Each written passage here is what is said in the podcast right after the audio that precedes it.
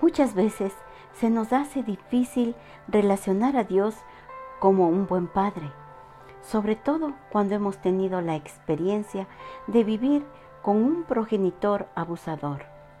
Sin embargo, cuando decidimos invitar a Cristo Jesús a morar en nuestro corazón, hemos podido experimentar que nuestras vidas van siendo renovadas y sanadas por su gran amor, dando como resultado vidas, corazones y relaciones restauradas. A partir de ello, comenzamos a oír la voz de Dios a través de su palabra. En el libro de Juan, capítulo 10, versículos del 27 al 30, la Biblia nos dice, Mis ovejas oyen mi voz, y yo las conozco y me siguen.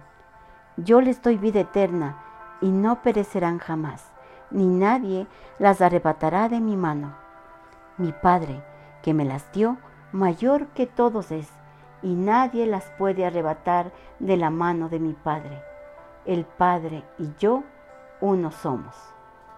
Amén. Creo que todos hemos fallado como padres. Esto se debe a nuestras experiencias o a la falta de conocimiento. Pero saber que nuestro Padre Celestial nos ama y nuevas son sus misericordias cada día, nos da la esperanza de enmendar y llegar a ser buenos padres, siguiendo sus enseñanzas y reflejando su amor. Les invito a que oremos.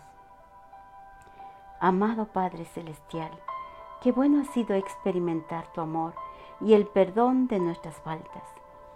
Hoy nos acercamos a ti con un corazón humillado y deseosos de recibir tu gracia, la que nos ayudará a restaurar cualquier mala decisión o actitud equivocada. Ayúdanos a ser más como tú.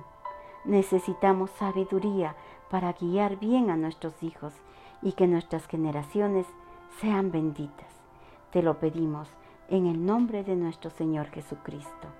Amén.